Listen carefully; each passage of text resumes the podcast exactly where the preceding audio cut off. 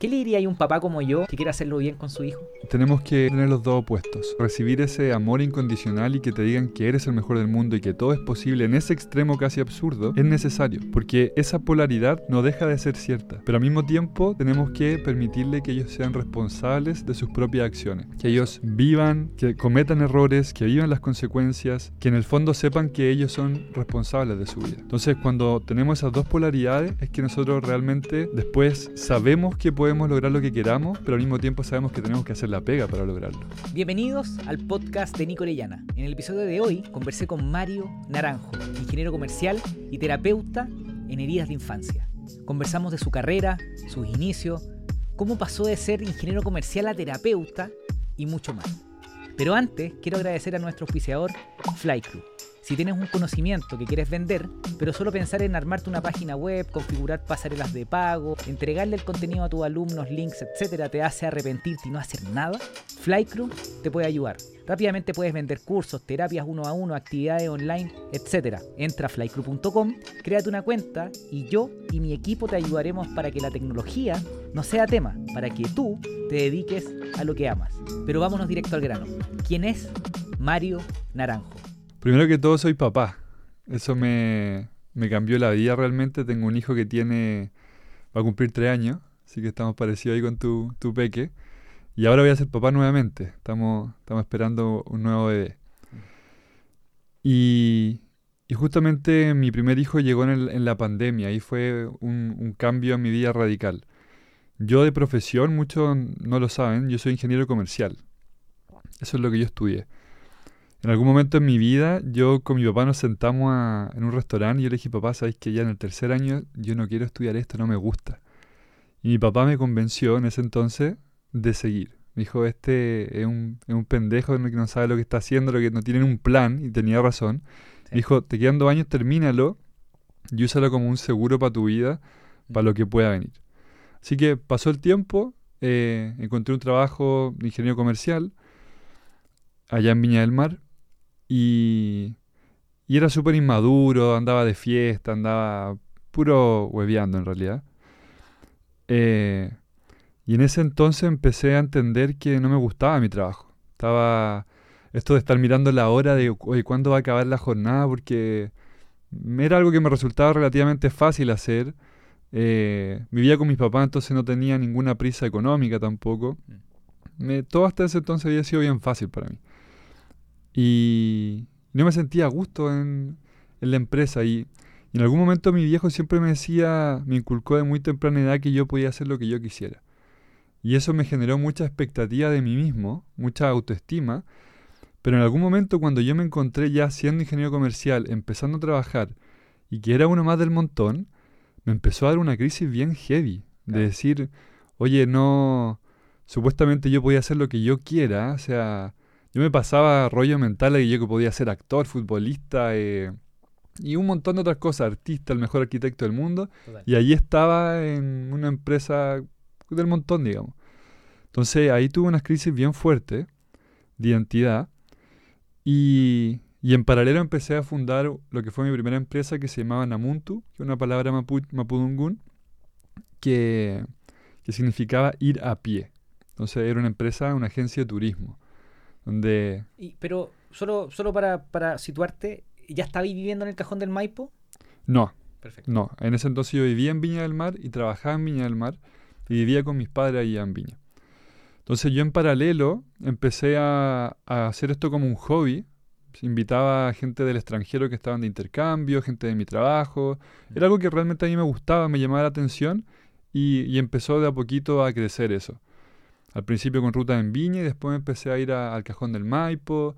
La, digamos que hice la empresa ya formal. Eh, ¿Ruta en Viña? ¿En Viñas? ¿Te refieres a Viñas de.? No, perdón, en Viña del Mar. Ah, perfecto. Allá hay, como distintas igual rutas que se pueden hacer. Yo pensé que estabas hablando de viñas de vino. También me en algún momento llevé gente a Viña. Sí. increíble. O sea, eh, sí. pescáis a extranjeros, los lleváis a hacer trekking a algún sendero rico en alguna viña y termináis en Viña Valdivieso.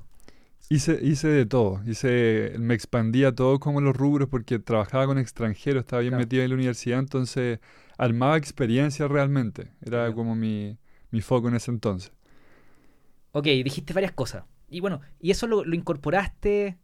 eh, me refiero a ser, lo constituiste como una empresa, te, te trabajaste en eso harto tiempo entonces, porque fue hasta la pandemia.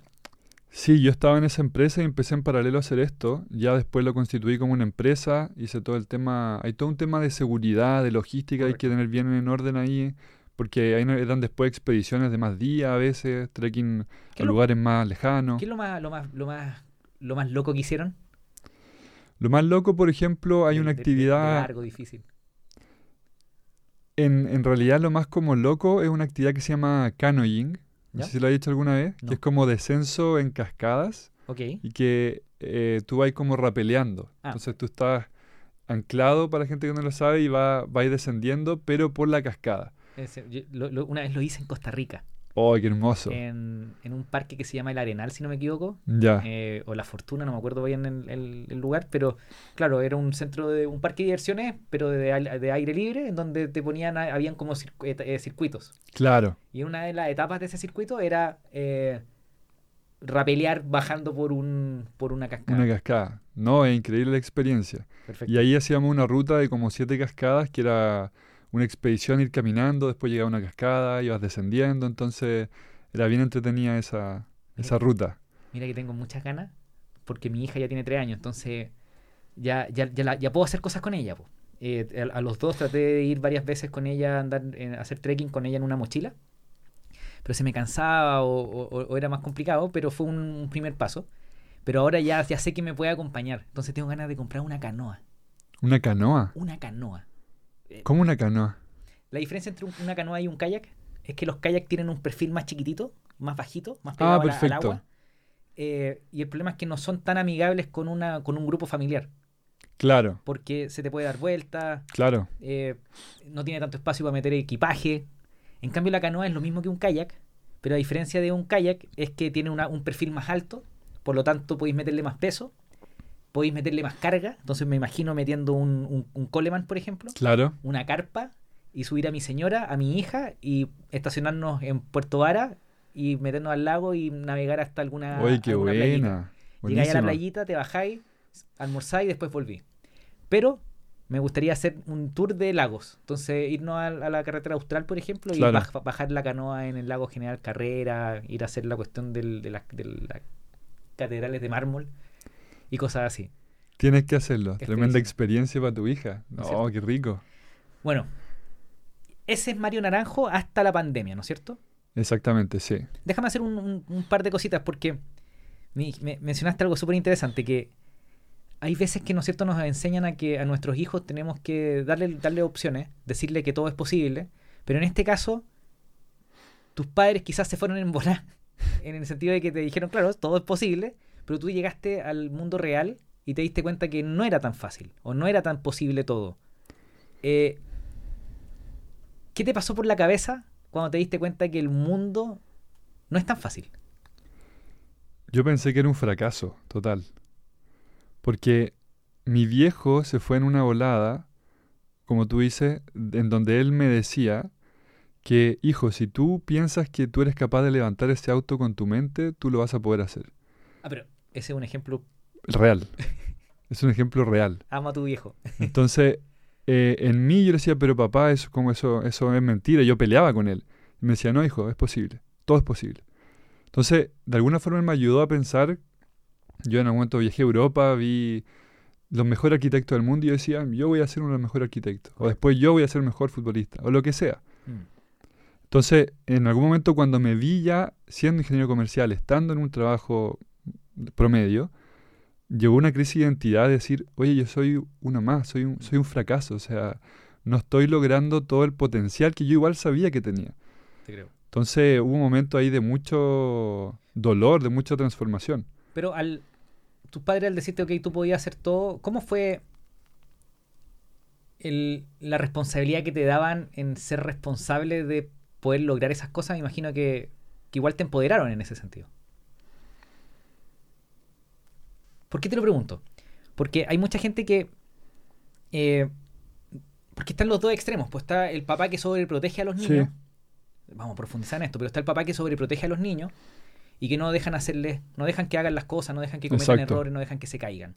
Y después están los otros papás, que quizás el otro extremo, que dicen, oye, hijo, lánzate. Y quería andar en bicicleta, tírate en bicicleta. Y te caer en la, y te caíste en la bicicleta. Pero en este caso, mm, corrígeme si me equivoco, eh, quizás tu padre era del lado más extremo. Tú podías hacer todo. Quizás no hacían todas las cosas por ti. Pero igual llegaste a un punto que te enfrentaste a la vida real, a la realidad, y te diste cuenta que, que no es blanco y negro, que no es tan fácil, que no es tan difícil. Eh, ¿Habrá pasado un poco eso? Yo tenía una abuela que fue como mi madre y ella sí me sobreprotegió. Ok.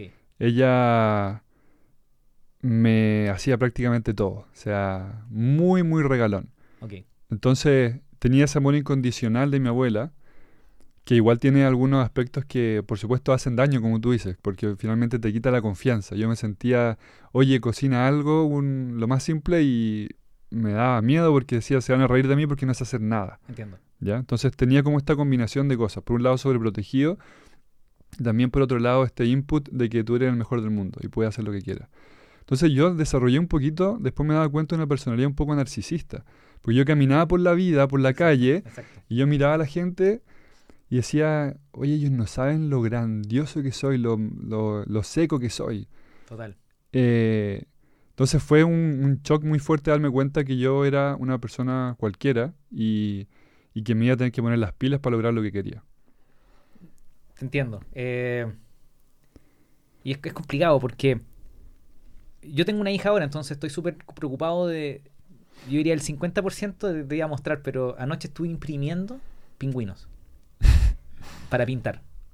Y el tema es que el pingüino emperador es más grande que... Es como la- el doble del porte del pingüino de Humboldt. ¿Ya? Y, y yo quería imprimirlo, entonces imprimí... Y son todos del mismo porte, en el papel son todos del mismo porte. Quería darle la la escala. escala. Entonces me puse a investigar cuánto medían los pingüinos. Entonces el de, el de Humboldt lo, lo imprimí a 50%. Eh, me encanta pasar tiempo y estudiar y hacer cosas con mi hija. Entonces ahora le estoy enseñando. Mi amor, ¿cuál es el pingüino más grande? Emperador. ¿Cuál es el que vive en Chile, en el norte? Humboldt. Entonces, estoy rayado con mi hija. Entonces pienso mucho qué puedo hacer para que para ayudarla, para no generarle traumas, para hacerlo bien. Y algo que sí he estudiado y que, que me tiene muy preocupado es no hacer nada por ella que ella pueda hacer por sí misma. Porque me da mucho susto que llegue a la vida real y se dé cuenta que, que joder, que es difícil. Que le van a hacer bullying. Que el jefe que va a tener va a ser un, un, idiota. Que no va a conseguir todo lo que, es, lo que se proponga. Que, no sé, que va a competir, va a ser hockey y, va a ser mala.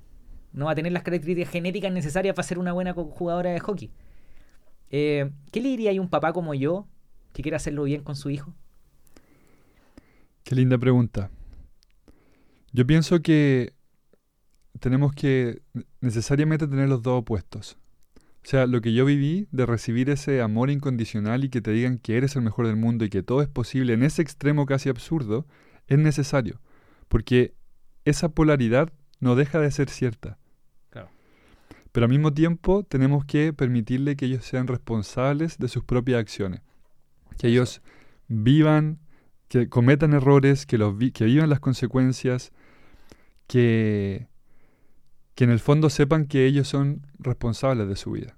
Total. Entonces, cuando tenemos esas dos polaridades, es que nosotros realmente después sabemos que podemos lograr lo que queramos, pero al mismo tiempo sabemos que tenemos que hacer la pega para lograrlo.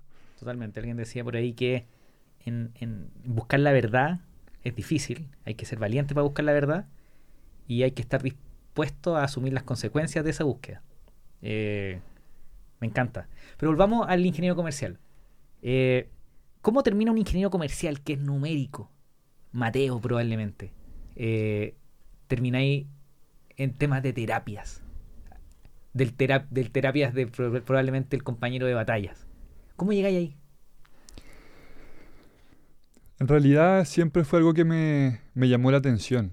Me llamó la atención por mi propio camino. O sea, vengo de una familia donde yo viví, mis papás eran muy jóvenes y me dejaron de muy temprana edad, por aspectos de pega, de universidad de ellos, criado por mi abuela. Entonces ellos hicieron lo mejor que pudieron, pero eso... ¿Y fu- vivía, con tus dos padres y tu abuela? No, mis papás vivían en Valparaíso y me dejaron en, en Rancagua con mi abuela. Los primeros tres años me iban a visitar. Entonces cada vez que ellos me iban a buscar, yo lloraba porque mi mamá era mi abuela finalmente. Total. Entonces ellos sin quererlo ahí hicieron un- una herida de abandono, ¿cierto? Entonces eso me marcó mucho. Y, y ellos, ellos estaban estudiando. Sí, Ok. Sí. Tien- tien- Tiene sentido. sí. Entonces mi mamá me tuvo los 17. Mi papá tenía veintitantos. Entiendo.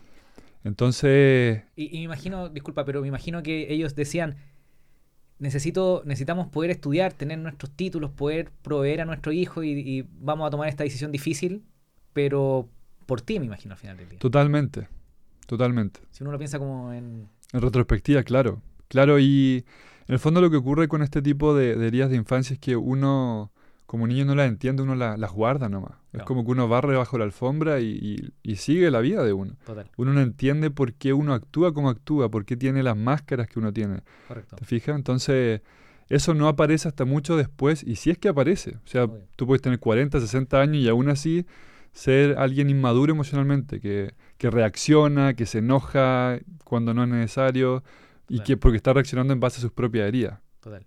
¿Te fijas? Ingeniero comercial, terapeuta. ¿Cómo llegaste ahí? Yo estaba en la pandemia y la- todo el aspecto de la agencia de turismo cerró. Empezaron a cancelar porque no podía, no podíamos hacer salida en este espacio gris que no se sabía qué ocurría. Y yo obviamente estaba aún promocionando mi salida. Ya después se fue todo a cero. Y, y en ese entonces yo ya había comenzado en la agencia de turismo a hacer unas experiencias que se llamaban de senderismo más sonoterapia. Entonces, un socio mío de ese entonces, Felipe Piazza, él es sonoterapeuta, Perfecto. que para los que no lo conocen es tocar el hang drum, el didgeridoo y distintos... Esto- sí, me encanta ese instrumento. muy, muy lindo. Distintos instrumentos de distintas culturas ancestrales, entonces se hace lo que se llama una sonoterapia. Nadie, nadie entendió lo que quise hacer con mi gesto, pero son, son como uno, son como uno, un semicírculo un eh, que, que uno golpea por los costados y genera un ruido, pero Súper armónico. voy a, voy a tratar de poner un clip de, de eso en el podcast para que gente sí, lo- sí, lo sí.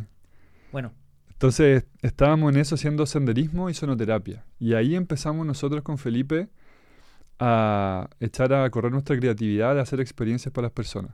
perfecto. Entonces íbamos a la naturaleza, llevábamos los instrumentos y hacíamos lo que se nos ocurriera de actividades. Estudiábamos qué queríamos generar en las personas y planeábamos actividades donde ellos se abrazaban, donde jugaban, donde habían competencias, donde habían desafíos, Mm. pero siempre dejando un aprendizaje detrás. Yo en algún momento leí muchos libros y, y entonces tenía muchas ganas de, de enseñar, de, de aplicar y de- de experimentar. Te creo.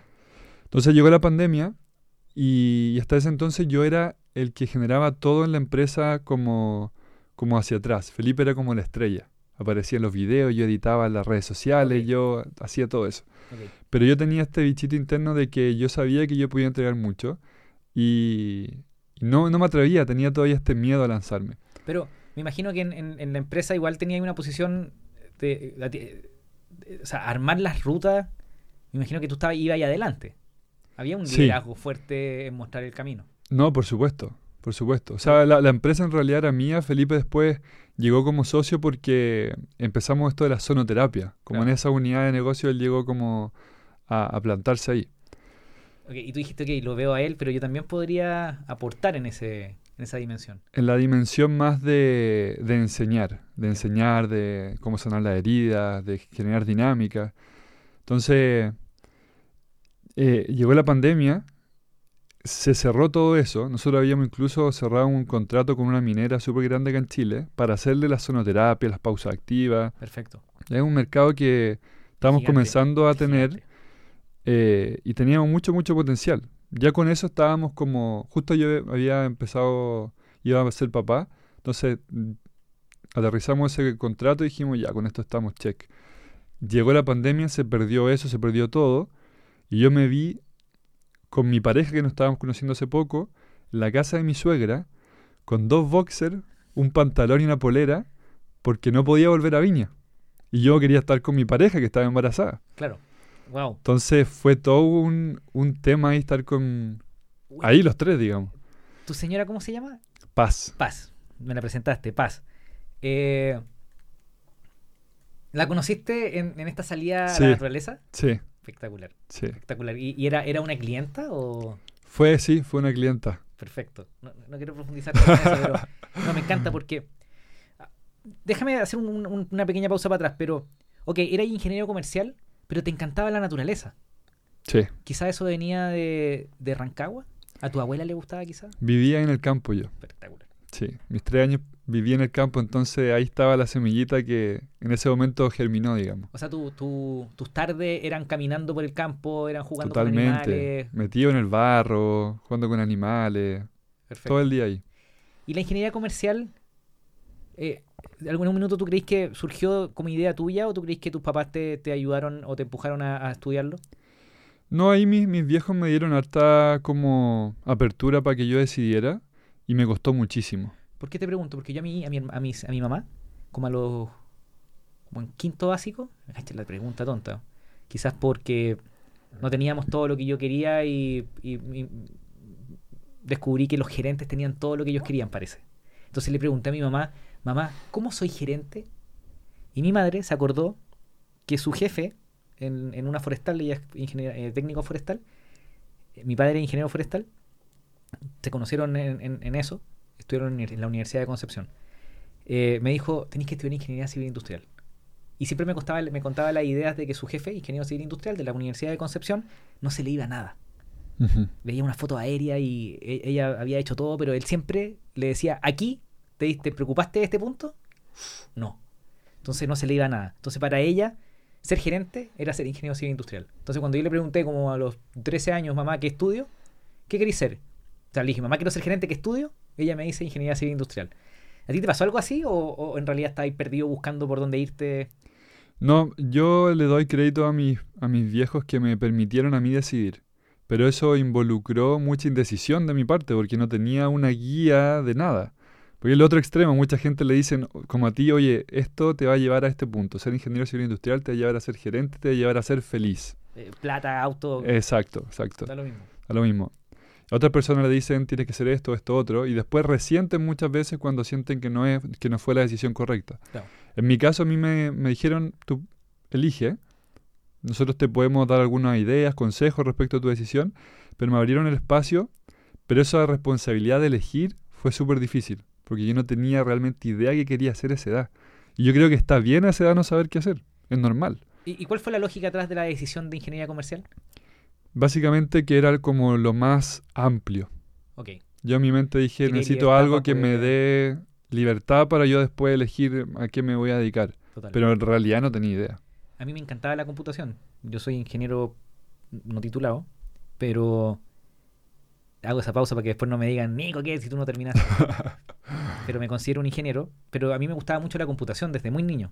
Pero estudié ingeniería civil industrial porque dije, esto me da más campo. Esa fue mi lógica. Quiero ser gerente, me gusta la computación, pero si estudio ingeniería civil en computación voy a hacer solo computín Exacto. y yo quiero ser más amplio que eso. Eh, perfecto. Ingeniero comercial. Te daba la libertad de poder tomar decisiones en el futuro. Te gustaba la naturaleza.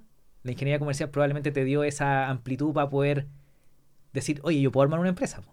Exacto. Te armaste la empresa, conociste a tu señora, Felipe, sonoterapia. Y dijiste, ok, yo puedo también, también aprender a hacer terapia. ¿Por qué te gustó tanto lo que hacía Felipe? Porque en ese entonces transformamos la vida de muchas personas. En algún momento nosotros al final hacíamos un círculo, al final de la, del, del trekking, del senderismo y todas las actividades que, hacemos, que hacíamos, que era reír, llorar, jugar, volver a ser como éramos los humanos miles de años atrás. Nosotros decíamos que éramos una tribu en, eso, en esos días.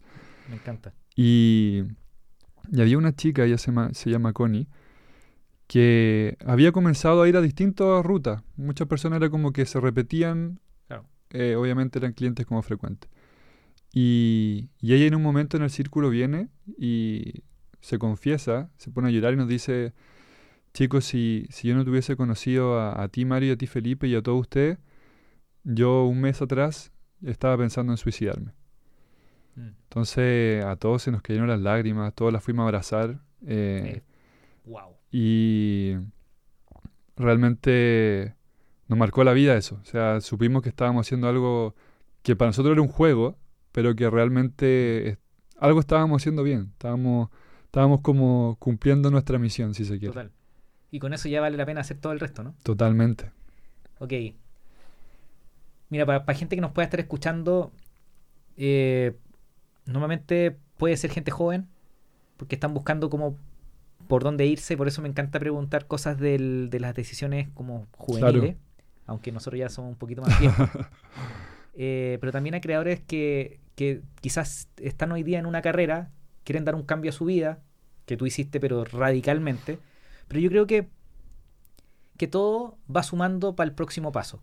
Eh, tú eres un emprendedor y ser ingeniero comercial o ingeniero te da un montón de herramientas que son súper importantes para ser emprendedor. ¿Qué, es lo que más usáis de tu ingeniería comercial en tu emprendimiento hoy día? Qué buena pregunta, porque ahí viene el debate de si estudiar o no estudiar en esta época. O sea, tendríamos que partir por ahí. Yo si soy súper sincero contigo, me es difícil encontrar muchos aspectos que yo realmente use. Em, mucho de lo que aprendí fue autodidacta en realidad. Perfecto. Yo a mi hijo me, me cuestiono, por lo menos tengo años para pensarlo, ¿qué le voy a decir cuando me diga papá que estudio, etcétera? Porque sobre todo ahora, imagínate en, unos años más. Entonces, realmente no sabría si decirte que aprendí muchas cosas claves, mm. ¿vale? En la ingeniería comercial. Pero sí estoy totalmente de acuerdo en que cada paso que uno da, cada aprendizaje, cada error, te va a permitir, te va a servir años más adelante de una forma que tú nunca hubieses imaginado. Correcto. Steve Jobs creo que en algún momento lo decía, que él estudió, corrígeme si no, cómo se, se metió a un curso de, las letras cursivas o algo así. De caligrafía. De caligrafía y después eso lo aplicó en, los celulares. En, sí, en, sus primeros en sus primeros Mac con interfaz visual. Exactamente. y que fue un detalle que marcó la diferencia. Todo. Y él nunca pensó que, que eso iba a usarlo en algún momento. Solo para, solo para, la gente que no escucha, eh, Steve Jobs inventa este computador con una interfaz, con un mouse. Eso fue lo más power. Y luego eh, Windows copia eso con el Windows 3.11, el 3.1. Y luego eso cambia la computación personal para siempre. No, no, fue, no fue Apple el, el responsable de que e, ese tipo de interfaces se masificara con el volumen que se hizo, sino que fueron los PC. Fue Microsoft con IBM. Claro. Solo una pausa. Sí, una pausa Pero, pero sí, pues, eh, todo esto va sumando. Pero déjame interrumpirte y, contarte mi, mi, opinión al respecto. Y que ahora lo entiendo con más fuerza, porque estoy rayado con temas de longevidad. Vivir muy bien mis últimos 10, 15 años en la Tierra. Entonces, ideal que un día yo esté, pero así, levantando a mi, a mi, a mi, a mi nieta. Estoy pensando claro. a mi nieta, 97 años, y al día siguiente morir. Que no, no tener enfermedades jodidas, claro. longevidad. vivir muy bien los últimos 15 años de mi vida. Y estudiar longevidad me ha llevado a, pensar en autoconocimiento, en, en, deporte, masa muscular, neurociencia. Y la neurociencia es algo que me tiene re loco. No soy experto ni nada, pero lo estoy estudiando y descubrí que, claro, el, el, el cerebro es plástico.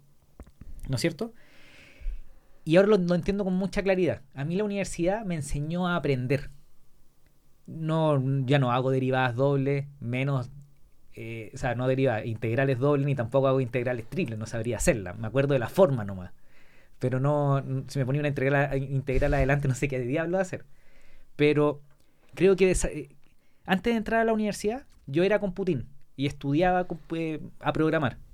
Un lenguaje de programación. Siguiendo tu propia como curiosidad. Mi propia curiosidad. Entonces, me costaba, aprendía PHP, pero me costaba mucho aprenderlo. Eh, como que no, no, entendía por dónde irme, leía la documentación, pero no entendía. Entonces, cuando estudié en la universidad, creo que me enseñaron a aprender. Mi cerebro se expandió porque no me quedaba otra, tenía que estudiar, meter y meter y meter información. Y cuando abandoné la universidad y luego tomé un nuevo lenguaje de programación, ahora era mucho más fácil de entenderlo, eh, autoaprenderlo. Eh, ¿Creéis que la universidad puede, te puede haber ayudado a expandir o que ese tipo de experiencias te expanden el cerebro? generan redes, nuevas redes neuronales o las fortalecen? Obviamente sí, pero también pueden generar ciertos bloqueos cuando tú por obligación estudias algo que en realidad no te llama la atención. Hay gente que no abre nunca más un libro en su vida, básicamente por el trauma que vivieron del colegio y la universidad. Mm. Entonces, eso yo lo encuentro grave. Yo creo que tú, yo, yo pienso, en mi opinión, si la universidad aún así hubiese llegado donde tú estás. totalmente. Porque ya estaba siguiendo tu curiosidad con, con la informática y con todo aquello. Entonces, por eso yo... Em, al menos pongo en duda qué tan necesario sea. Obviamente hay carrera y carrera. Totalmente, a mí y, estoy de acuerdo. Y solo para que alguien que escuche diga, no, Nico, no. Es cierto. Eh, yo tuve la suerte de que cuando entré a la universidad me pusieron cosas enfrente que me encantaron. Claro.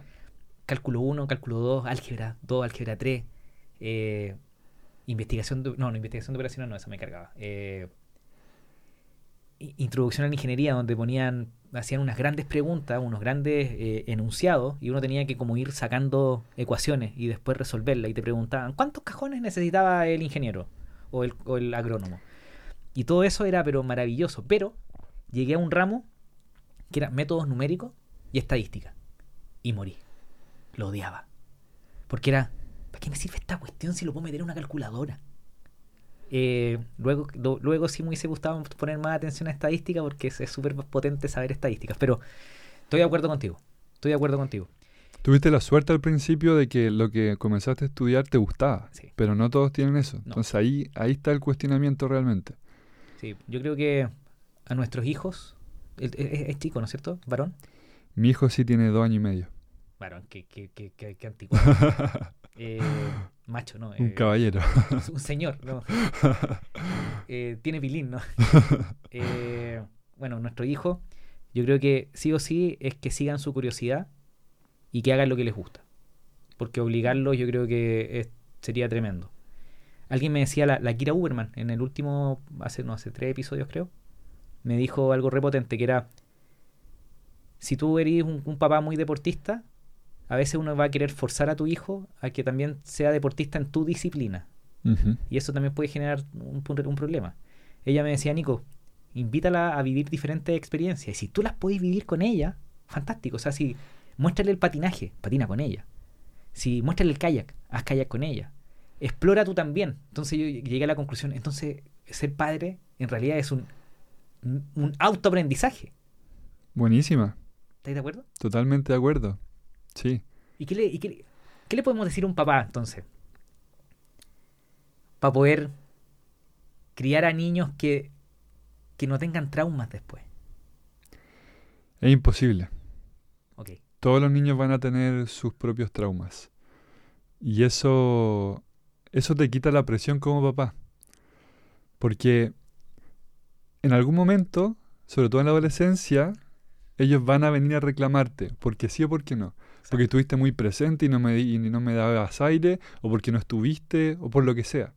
Entonces, yo siempre parto de eso, de que tenemos que quitarnos la presión como papá y valoro mucho la intención. Eso es, es lo clave. Va a cometer errores como todo, pero si tu intención es de hacer lo mejor que puedes para tu hijo, ya eres un papá o mamá increíble. Totalmente de acuerdo. Yo tengo que sacarme esa presión. Eh, lo estoy trabajando, pero tengo mucha ganas de hacerlo bien. Pero, pero sí, por ejemplo, con mi, con mi señora. Y, y sabes, sabes que en ese sentido, yo el otro día pensaba, y va a sonar un poco egoico, pero yo me siento el mejor papá del mundo. Pero al mismo tiempo sentirme el mejor papá del mundo, sé que muchas veces cometo miles de errores. A veces pierdo la paciencia, quizá en algún momento le puedo gritar o enojarme, quizá en algún momento digo, a lo mejor debiese pasar más tiempo con él. O sea, un montón de, entre comillas, errores. Pero aún así siento que soy el mejor papá del mundo. ¿Por qué? Porque sé que mi intención está en siempre mejorar y mi intención es, la de ser lo mejor papá que pueda. Total, estoy totalmente de acuerdo. Eh, sí, yo por ejemplo con mi señora tenemos el trato, de que puedes que preguntarle a ella, quizá fue una imposición mía, pero yo le propuse que, que cada uno hiciera lo mejor posible, que ella fuera la mejor mamá posible y yo fuera el mejor papá posible. Y eso era todo lo que yo esperaba como marido de ella eh, hacia con mi hija. Y, y, yo creo que no ha funcionado bien, porque ella tiene sus temas, yo tengo los míos, pero sabemos que ambos estamos siempre haciendo lo mejor por nuestra hija. ¿Estás de acuerdo? Totalmente. Volviendo al ingeniero comercial, terapeuta. Eh, ¿cuándo, te, ¿Cuándo decidís dedicarte 100% a, a, hacer terapia y ayudar a otras personas? Obviamente yo sé que es por la experiencia que tuviste con, con esta chica, pero ahí tú decís, ok, wow, le podemos cambiar la vida a las personas con experiencias, con terapia, con, con naturaleza. Pero cuando decidís, ¿sabéis qué? Adiós mi empresa, adiós expediciones trekking y sonoterapias y me dedico 100% a, a ser terapeuta. En la pandemia se, se cerró todo aquello obligadamente y, y me vi encerrado, como te decía ahí, con un pantalón, dos boxers en la casa de mi suegra, con mi pareja que estaba embarazada, mm. y empecé ahí a... Viví una crisis en el fondo, conocí lo que era en carne propia las crisis de pánico, no entender qué hacer, empezamos a hacer distintos negocios, eh, pero ahí yo comencé a permitirme explorar el yo, expresar a través de las redes sociales lo que yo sabía. Mm. Todo lo que yo había aprendido en esa experiencia de la naturaleza, en, libros, en mi propio camino de sanación. Pero ¿te acordáis de un momento así que, porque uno no, uno no el teléfono y empieza a contar las cosas en Instagram o en redes sociales? Y, ¿Recordáis algún minuto que tú decís, ¿sabéis que voy a agarrar el teléfono y voy a generar contenido?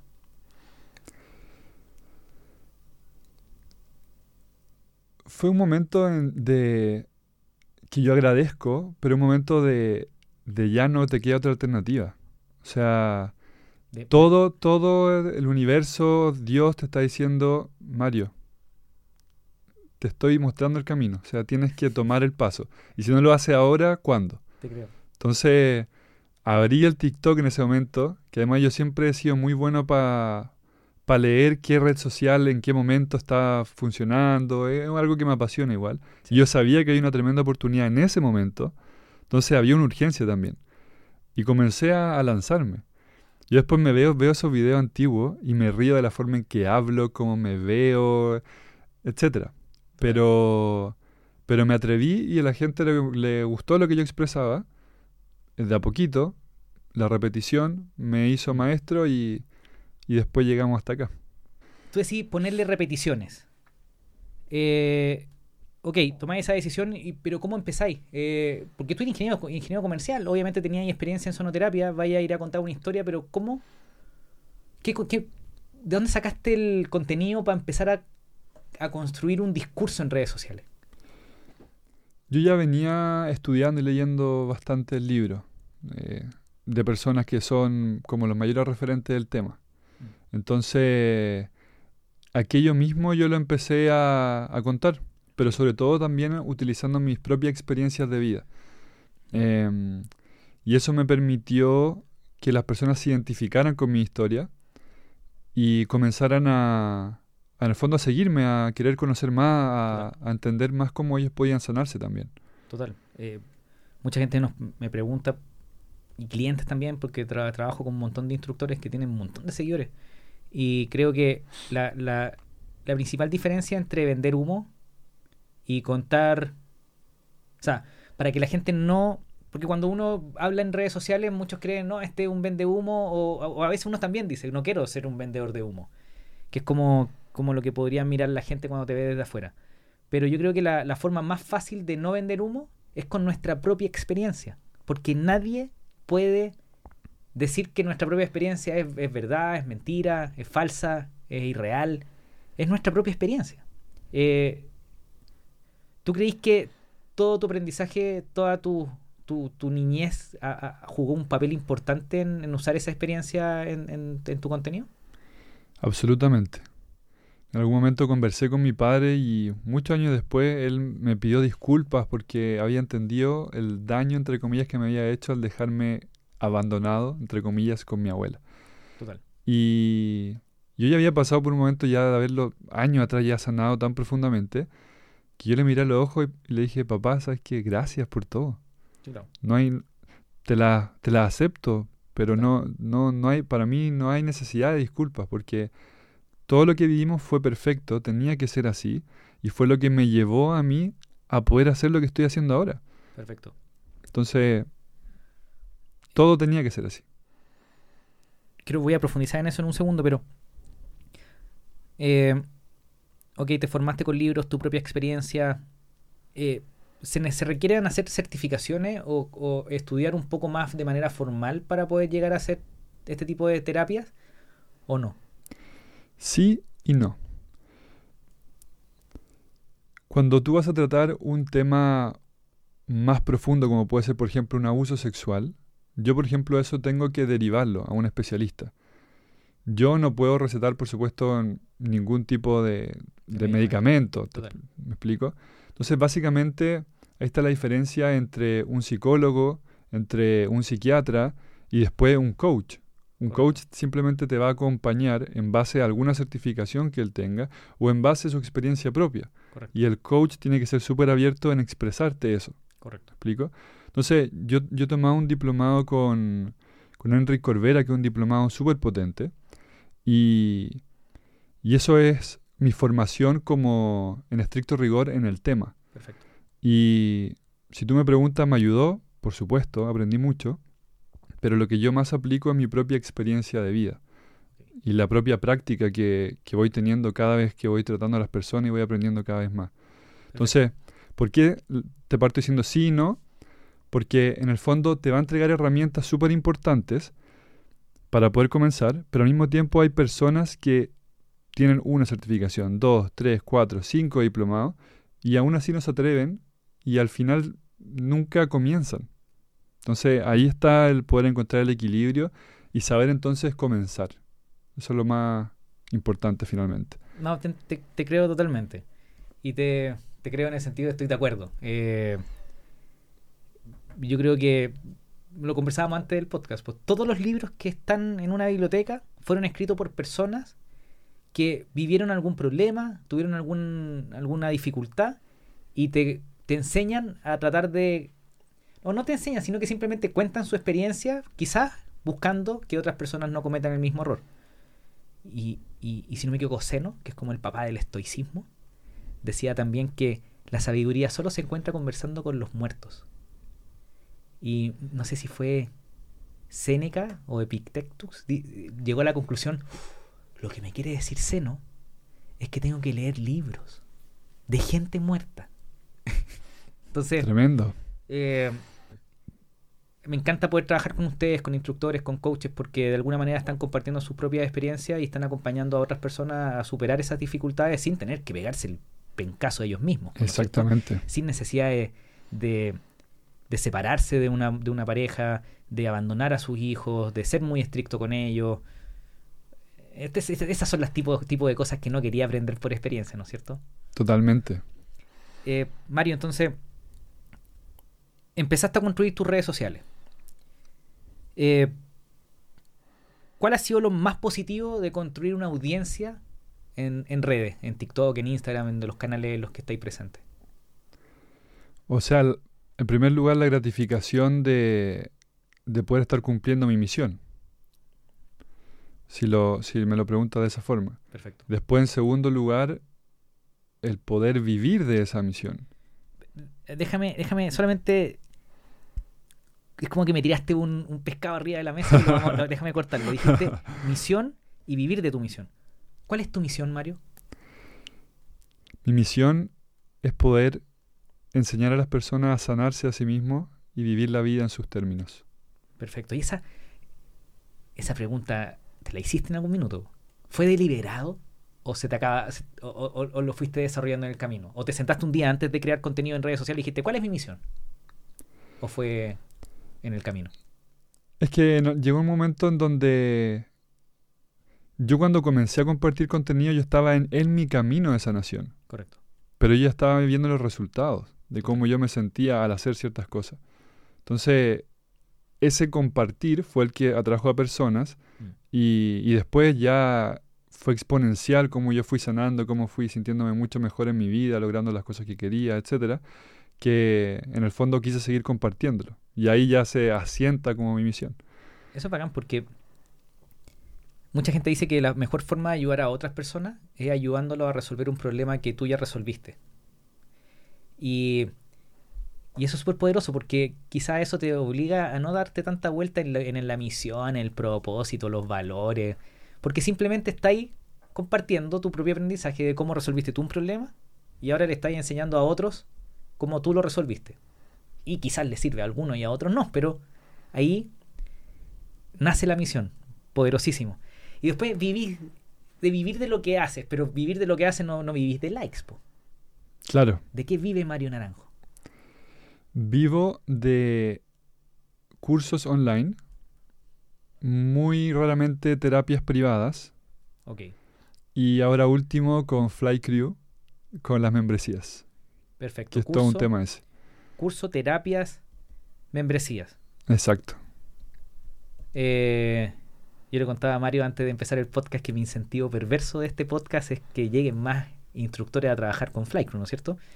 Y solo contarte que ya tenemos cursos online. Eso, buenísima. Módulos, lecciones, de alguna manera poder automatizar todo el trabajo de entregarle el contenido a tus alumnos, que no, no, no, no, quisimos reinventar la rueda, eh, esto lo tienen otras plataformas, pero no con medios de pago locales, no con, El, no con el chilenismo que se necesita. y yo por eso estoy trabajando con ustedes finalmente.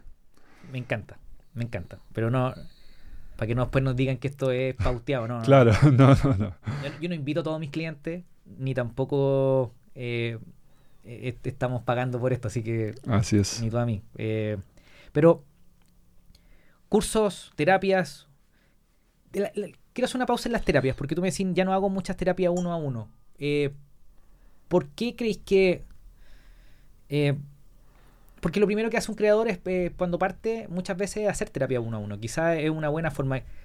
En, un creador de contenido, alguien que vende su conocimiento, ¿qué tan importante es el uno a uno? Quizás al comienzo. Al comienzo es fundamental. Porque primero que nada es toda la experiencia que necesitas. O sea, tú puedes tener certificación, haber aprendido mucho, pero necesitas ese feeling. Mm. Necesitas aprender en, en la práctica. Entonces, es esencial y sobre todo porque en mi caso lo que hice fue que yo me, me lancé con las terapias privadas bajísimo, un valor muy bajo, pero extremadamente bajo. Perfecto. ¿Y qué es lo que, La primera terapia que yo ofrecí de una hora fue a 5 mil pesos, imagínate. Era como el yoga Luca. Claro, como, como esto de aporte voluntario. Claro. Eh, y hay todo un tema ahí con eso, porque es como el temor a cobrar lo que uno tiene que cobrar. ¿Cuánto cobra hoy día? Hoy por una terapia privada vendo como un pack, que es como un curso en una terapia privada, y en torno entre 150 a 200 dólares. 250 a 300 dólares. No, son 200 dólares aproximadamente. Ok. Solamente como una idea, y, y, y, lo estructuraste así porque es más fácil que la gente pase por un curso y después culmine contigo en una terapia uno a uno? ¿O es porque hay distintos temas que se tratan, el árbol genealógico, heridas de infancia, sobrepeso emocional. Entonces son como los cursos que yo tengo y típicamente una persona ha sido quiere trabajar alguno de esos aspectos. Entonces no tiene sentido que yo hagamos una terapia uno a uno y yo te haga el curso, que son tres horas hablándote. Entonces para que la persona ya tenga cierta información eh, previa haya hecho cierto ejercicio y después nosotros podamos culminar eso en una sesión uno a uno. Para que sea más productivo. Yo sigo mucho, de hecho, no miento, miento, miento. Voy a reparafrasear mi... Estoy siguiendo mucho a un gallo que se llama Joe Dispensa. Dispensa. No porque a mí me haya llamado la curiosidad, sino porque se lo recomendaron a mi señora. Y mi señora, eh, que está también en sus procesos como todo, eh, este, me, mencionó a Joe Dispensa. Me dijo, Nico, ¿tú conocías a Joe Dispensa? Y yo, eh, sí, me, suena. Me suena, claro. Y empecé a escuchar podcasts y, yo soy un rayado. Eh, me escuché cuatro podcasts del gallo y, lo mismo, contando su historia, su experiencia. Y me encantó una parte que dijo, que era, él hace eh, grandes eventos donde reúnen a mucha gente. Yo creo que Joe Dispensa debe estar al, no al nivel, pero cercano a Tony Robbins. Exacto, sí. Hace unas, unas cosas de siete días, creo. Entonces, y lo hace una vez al mes. Y tienen líderes alrededor de todo Estados Unidos. Eh, lo hace súper bien. No conozco tanto, pero obviamente tiene que ver con también muchos temas de... Muy similar, yo también lo ubico, no, no me he empapado de él, pero, pero sí. Y él, me, él contaba que para poder participar de su evento, la gente tiene que tomar un curso. y lo encontré atómico. El curso, son cursos baratos, 50, 100 dólares, pero lo interesante es que la persona antes de llegar al evento ya lo pasaste por un aprendizaje básico para que le pueda sacar el mayor provecho al evento. Exactamente. ¿Te gusta esa, esa, esa, esa lógica? Sí, sí, es la lógica que, que aplico, porque en el fondo es poder entregarle la mayor herramienta a las personas. Perfecto. Y tú me decís, Nico, ya, ya no hago, no, estoy bajando un poco las terapias y lo estoy haciendo, lo estoy haciendo principalmente por un tema de tiempo, me imagino. Sí, o sea, te imaginas que a ese valor que te dije al principio, yo empecé a llenar mi agenda súper rápido. Y fue bueno porque aprendía mucho. Fui eh, viendo estas sutilezas que implica hacer una terapia uno a uno. Y después llegó un momento en donde ya no tenía tiempo. Y mi pareja estaba embarazada, entonces nos empezamos a pelear. No, obvio, obvio, Y ahí, ahí en el fondo fue forzosamente hacer la transición a los cursos, donde empecé a entregar el mismo valor, pero a una, a una cantidad de personas mayor. Y, y digamos que también comencé un precio bajo, esa, esa fue mi filosofía, partir bajo para atra- atraer al público y después ir rápidamente subiéndolo, sin, sin digamos este miedo al, hoy que van a pensar por este valor o lo que sea. ¿Y el primer curso que hiciste, cuál fue? El curso del árbol genealógico. Y esto, esto me imagino que surgió después de hacer muchas terapias uno a uno y que empezaste a ver que habían preguntas que se repetían y por ahí fue, ¿o no? Exactamente, ahí eh, comencé a estructurarlo mucho mejor porque ya tenía todo un feedback de qué eran las preguntas más usuales, en qué las personas a veces topaban para poder seguir su camino de sanación. Entonces, eso más la teoría me permitió hacer un curso súper potente. Ok. Imagínate, yo, yo estoy hablando de emprendimiento. Hablemos, de- te, te va a pedir ayuda. Aquí, ayuda gratis. No, no es una hora, pero van a ser dos minutos. Yo quiero hacer un curso. ¿Cuál es mi objetivo? Es que eh, la funcionalidad de cursos en Flycrew la gente la conozca. Y yo pueda contarla, la pueda promover. Ese es mi sentido perverso. Ese es el incentivo perverso. El mío. Que Sí, con- Que conozcan la funcionalidad de cursos en Flycrew. Pero no quiero hacer un curso como hacer cursos, sino que me gustaría poder enseñar algo que yo sepa. Entonces, una de las cosas que, que más me gustan tienen que ver con marca personal y cómo, cómo ganar plata haciendo lo que amamos, ¿no es cierto? Pero me doy vuelta pensando en cómo lo estructuro como curso, cómo creo el producto digital. Ayúdame, ¿qué hago? ¿Tú no estás tomando sesiones de, de coaching? ¿Uno a uno? No, por tu tiempo, ¿no? No, pero converso con muchos emprendedores. Sí. Ten- tiene el feedback, digamos. Tengo el feedback y podría ser, si tú me decís, Nico, ¿sabéis que empieza a hacer coaching uno a uno o terapia, no terapia, pero perdón, verdad, Ah, ah, empieza a Coaching. hacer coaching uno a uno, conversa con gente que quiera aprender lo que tú estás haciendo y escúchalos. Yo creo que eso sería muy potente, porque ahí vas a encontrar el por, el cuáles son los, los puntos que ellos están en el fondo frenándose para poder lograrlo. Porque vas a encontrar los distintos niveles. Está el nivel de, de no me atrevo a subir un video a redes sociales. Si no tiene ese nivel, o sea, no va a funcionar nada de lo que tú tengas. Después está el nivel de entender un poquito más el, el, el teje y maneje de la red social en sí mismo. Cuántos segundos debe durar, idealmente, correcto, etcétera, correcto. etcétera. Después está el tema de qué plataforma voy a usar para vender, etcétera. Entonces, eh, si tomaras coaching uno a uno, yo creo que tendrías como más información de qué es lo que realmente la persona, cuáles son los problemas reales que ellos están enfrentando, que muchas veces no los cuentan al principio abiertamente. Entonces, si quiero hacer vender un curso, probablemente lo ideal es conversar con, con clientes antes para de- detectar cuáles son los problemas más repetidos, lo, lo- lo que Claro. genera más valor. Exacto. Eh, ¿Y con cuán- cuán- cuán- cuántas sesiones crees tú que tengo que hacer para poder tener un, un, un, un número de personas que me dé esa información? Es súper variable, ¿eh? pero te voy a decir nueve porque me gusta el número nomás. Me encanta. Como nueve para dejar tranquilo al Nico para que, para que empiece. claro. Miren, los chicos que estén escuchando, si es que alguno quería conversar conmigo, lo voy a probar. Y voy Bueno, a- buenísimo. Voy, a tratar de cobrar barato para que no me digan que es para aprender. Claro. Eh, pero hablemos un poco, para ir terminando. Si te diste cuenta, no te he preguntado mucho de árbol genealógico ni de. Pero hemos conversado cosas tremendas. pero a mí me encanta. Pero de, de- de- de pasadito lo hemos tocado. Eh, ¿Cuál es, en, en tu práctica, en lo que ya de lleno en lo que así, todos los días con, con tus cursos, con tus talleres, con tus terapias uno a uno, etcétera? ¿Cuál crees tú que es el mayor impedimento para que las personas no desarrollen su máximo potencial? Los miedos. Y ahí hay que ir a buscar la raíz de esos miedos. Entonces, los primeros siete años de vida donde nosotros experimentamos la mayor información que queda grabada en nuestro inconsciente. Es decir, está allí, pero nosotros no sabemos que está allí. Y ahí es cuando nosotros, después, 20 años más adelante, yo no sé por qué no soy capaz de prender un celular y grabarme y mostrarlo al público. Total. Es un miedo. Pero si yo me pongo a buscar la raíz de ese miedo, puedo encontrar que de repente mi mamá cuando yo era niño me criticaba ferozmente todo lo que yo hacía.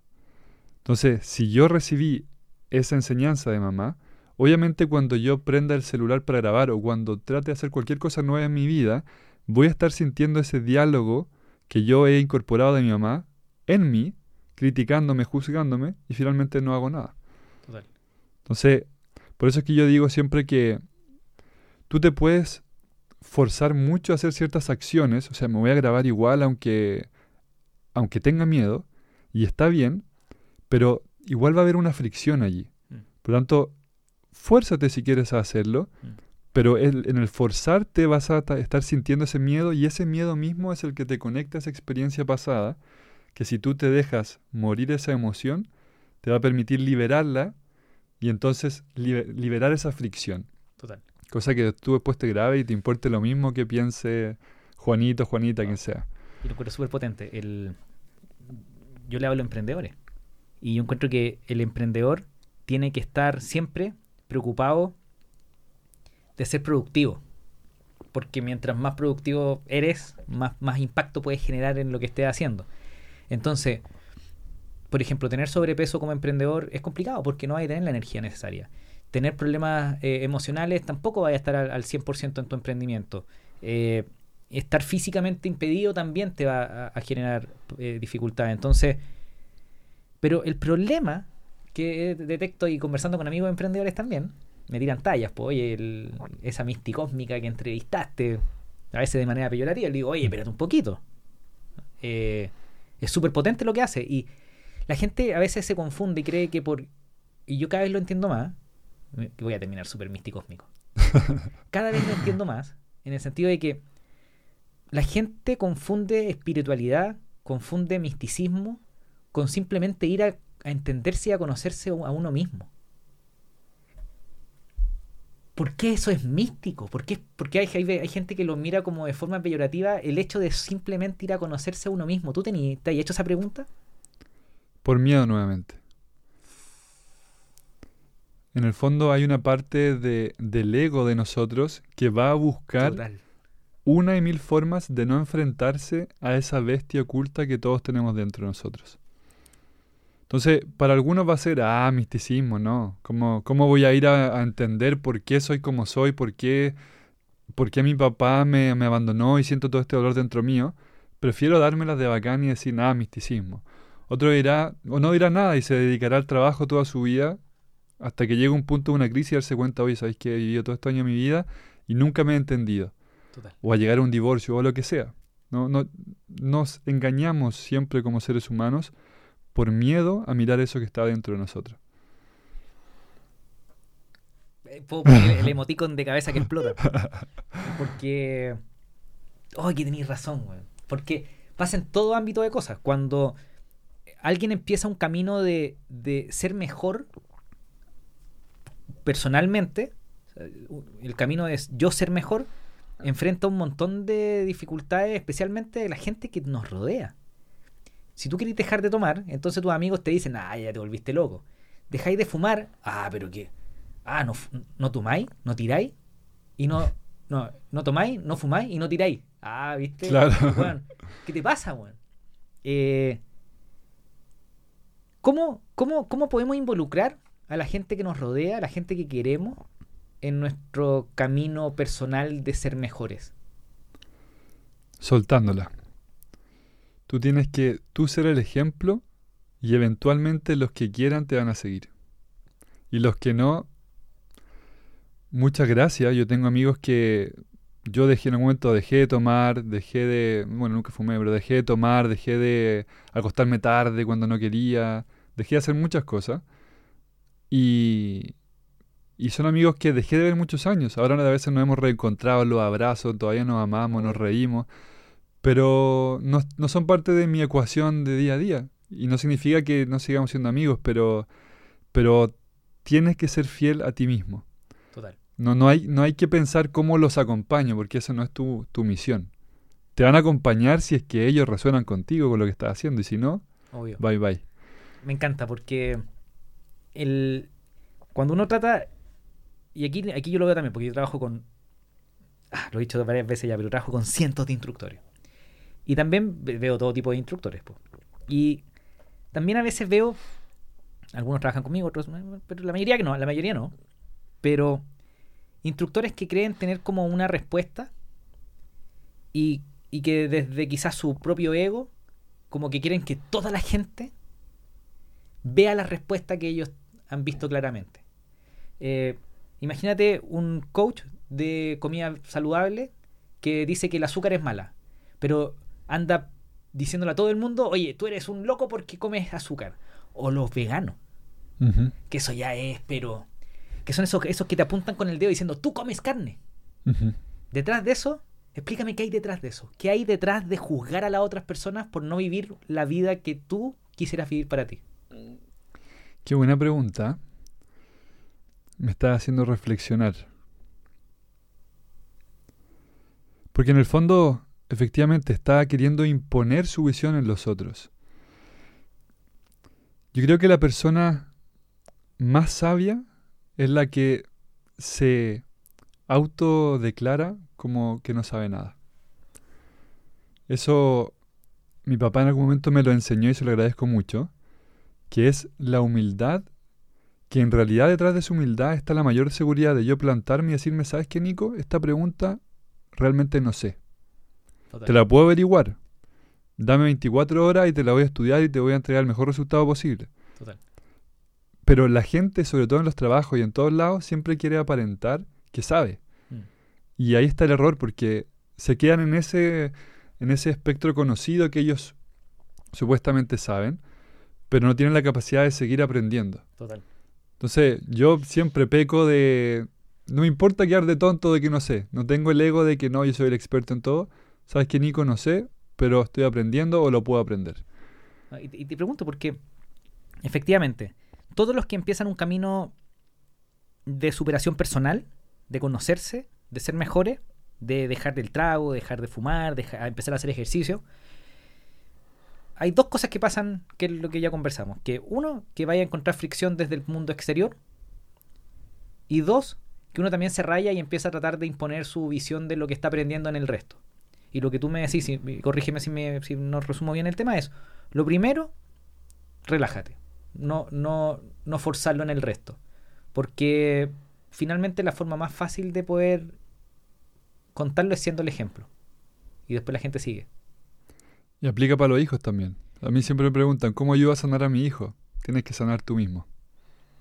Eh, los filósofos griegos, eh, los estoicos decían eso. Decían, eh, sino que fue Marco Aurelio en Meditaciones, en su libro donde él, él se escribía todas las noches a sí mismo, es, no hables de tu, fil- de tu fil- de tu filosofía, sé tu filosofía. Maravilloso. Y yo me pregunto, María, yo me, me, me dio la media bola porque estoy leyendo de filo- a filósofos y su forma de vivir el mundo y uno se da cuenta que la filosofía te da un, un mundo donde moverte, la religión te da un mundo donde mover- moverte, la moral te da un mundo donde moverte. Cuando no tenéis nada de eso, eh, ¿cómo, cómo, cómo, cómo te moví? ¿Tú tenías una filosofía de vida? Va a sonar súper místico hipiento, pero Por favor. para mí es el amor. Y siendo súper humilde es lo que trato de hacer, porque también me cuesta. También pierdo el foco. Total. Pero, pero es, esa es como mi misión, o sea, el amor para mi hijo, el amor para mi, para, para Paz, mi pareja, el amor conmigo mismo, que de ahí emana todo, el amor ya después con, con lo que uno crea, yo creo en Dios. Total. Eh, ¿Tú creías en Dios? sí, ¿Y, y, y pe- pero en alguna religión o creí en un, en un, en un personaje superior? es que la religión viene a ser es como un sistema operativo, por ponerlo en, un ejemplo. O sea, me, me permite acceder a algo, pero, pero muchas veces esa estructura a veces me genera fricción. Mm. Siento que hemos dicho la palabra fricción. No Hashtag, hashtag fricción. No, no, está bien, está perfecto. Pero, pero finalmente recojo muchas cosas de algunas religiones, pero intento ser capaz de distinguir cuándo esa religión o esa enseñanza ha sido manipulada, ha sido tergiversada, Total, total. y finalmente siempre confío en, en- en mi intuición y en la conexión que tengo, que intento tener yo mismo con Dios. Yo estudiaba mucho, o sea, no estudiaba, leo. Quizás leer es estudiar, pero bueno, leo. Y eh, leía la historia del Imperio Romano. Me encanta, me encanta, no sé por qué mi señora se muere de la risa. Porque estaba leyendo a Marco Aurelio y me encantó su libro y dije, este, este gallo, emperador, ¿cuáles fueron los, los primeros, etcétera? Y conocí que la, la- la- la filosofía romana se basa en la filosofía griega.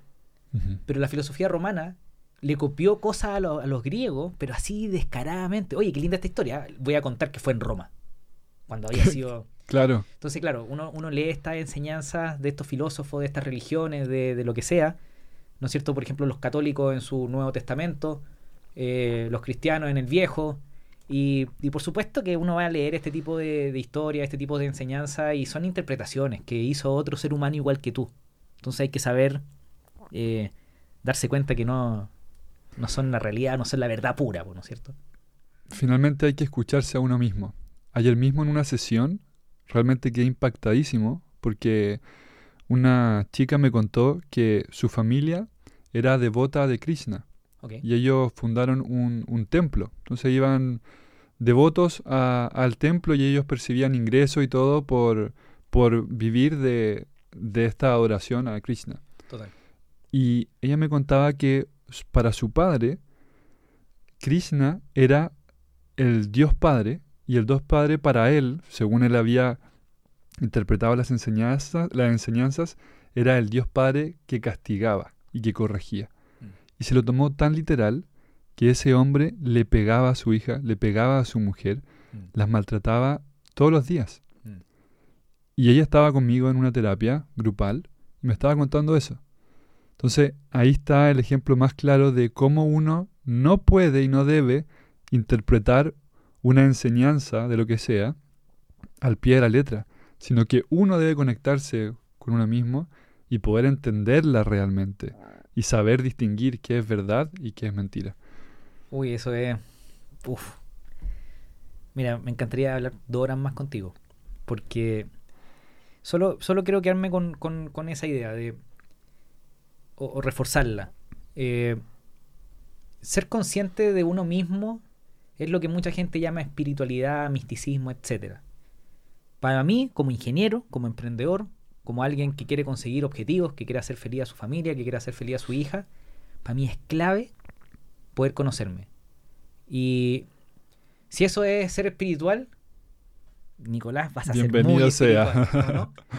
Eh, Mario, ¿en dónde te veía en cinco años más?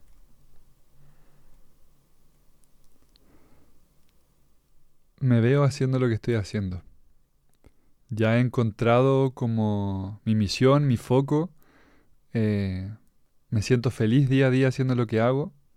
Vivo tranquilo, vivo holgado, tengo tiempo para mi hijo, tiempo, tiempo para mi señora. Me puedo dar gustos, puedo hacer lo que quiera, me siento muy privilegiado. Y me veo igual, yo siempre digo que yo no me voy a jubilar. Yo me veo siendo un referente a los 80 años en Chile de la salud mental, del bienestar, de, la, de las terapias, porque ya estoy feliz en, este- en el ahora y es lo que voy a estar haciendo siempre. Y te imaginas haciendo, porque lo, ya lo hiciste, haciendo actividades presenciales, eventos, cosas así. Sí, por supuesto, por supuesto. Sí, sí, es un camino que, que he explorado un poquito, pero todo a su tiempo. Estoy aprovechando mucho a mis hijos, a mi señora, el tiempo que tengo. Y, va a llegar, pero busco siempre ahí equilibrar, porque toda acción tiene, tiene un costo que a veces no vemos. Entonces, trato de analizarme qué beneficio hay en hacer ciertas cosas, eh, hasta qué punto quiero ayudar a otras personas, si tengo también que generar una... eh, ¿Qué acción es la más amorosa que puedo tomar en cada momento?